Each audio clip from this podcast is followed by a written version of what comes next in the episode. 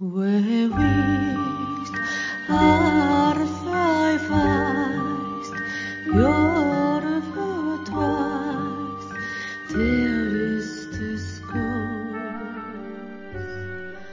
ほぼ日刊階段山猫便第94夜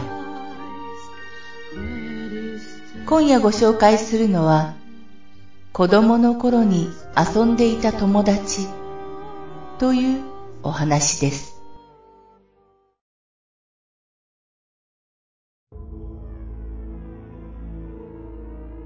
お盆になると思い出すがあんまり怖くない話。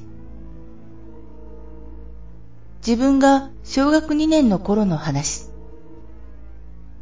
たけしという毎日のように遊ぶ仲のいい友達がいた。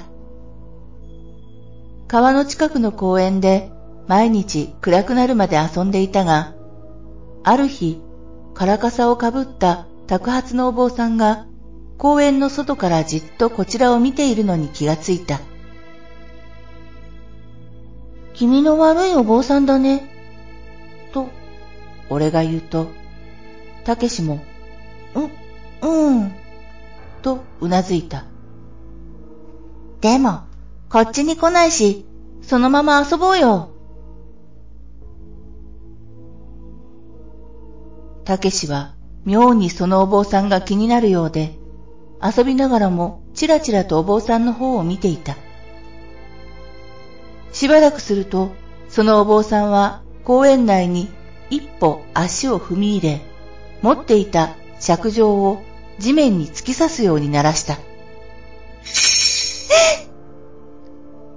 尺状の音とたけしの声が同時にしたと思った瞬間、たけしは公園の外へ走って行ってしまった。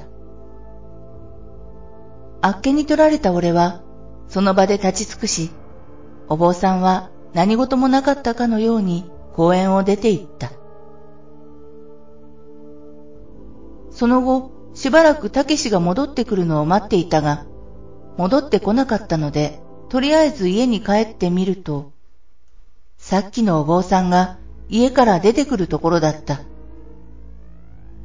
まるまるくん、大きくなったね。と言って、俺の頭を撫でて帰っていった。翌日、俺は母親に連れられて公園の近くの川へ行った。そこには小さなお堂があって、お地蔵さんが祀ってあった。母親は花と水とお菓子を備えて何やらお祈りをしていた。その日を境に、再びたけしと遊ぶことはなかった。中学2年のお盆に、ふとたけしのことを思い出し、母親に聞いてみた。あのお坊さんは、うちのお墓があるお寺の人で、公園でお前が遊んでいたのは、川で亡くなった子供の霊だそうだ。悪い霊ではなく、ただ遊びたいだけだったらしいけど、一緒に泳いだりしたら例にその気がなくても連れて行かれるかもしれなかったんだよ。とのこと。たけしと一緒に遊んだ時の手の感触や、埃を叩いて払い合った感触など、今でもはっきりと思い出せる。あれは本当に霊だったのだろうか、と今でも不思議に思う。中学2年の夏からは、毎年お盆にそのお堂へお参りに行っているが、今年は行けそうにないな。ごめんよ、たけし。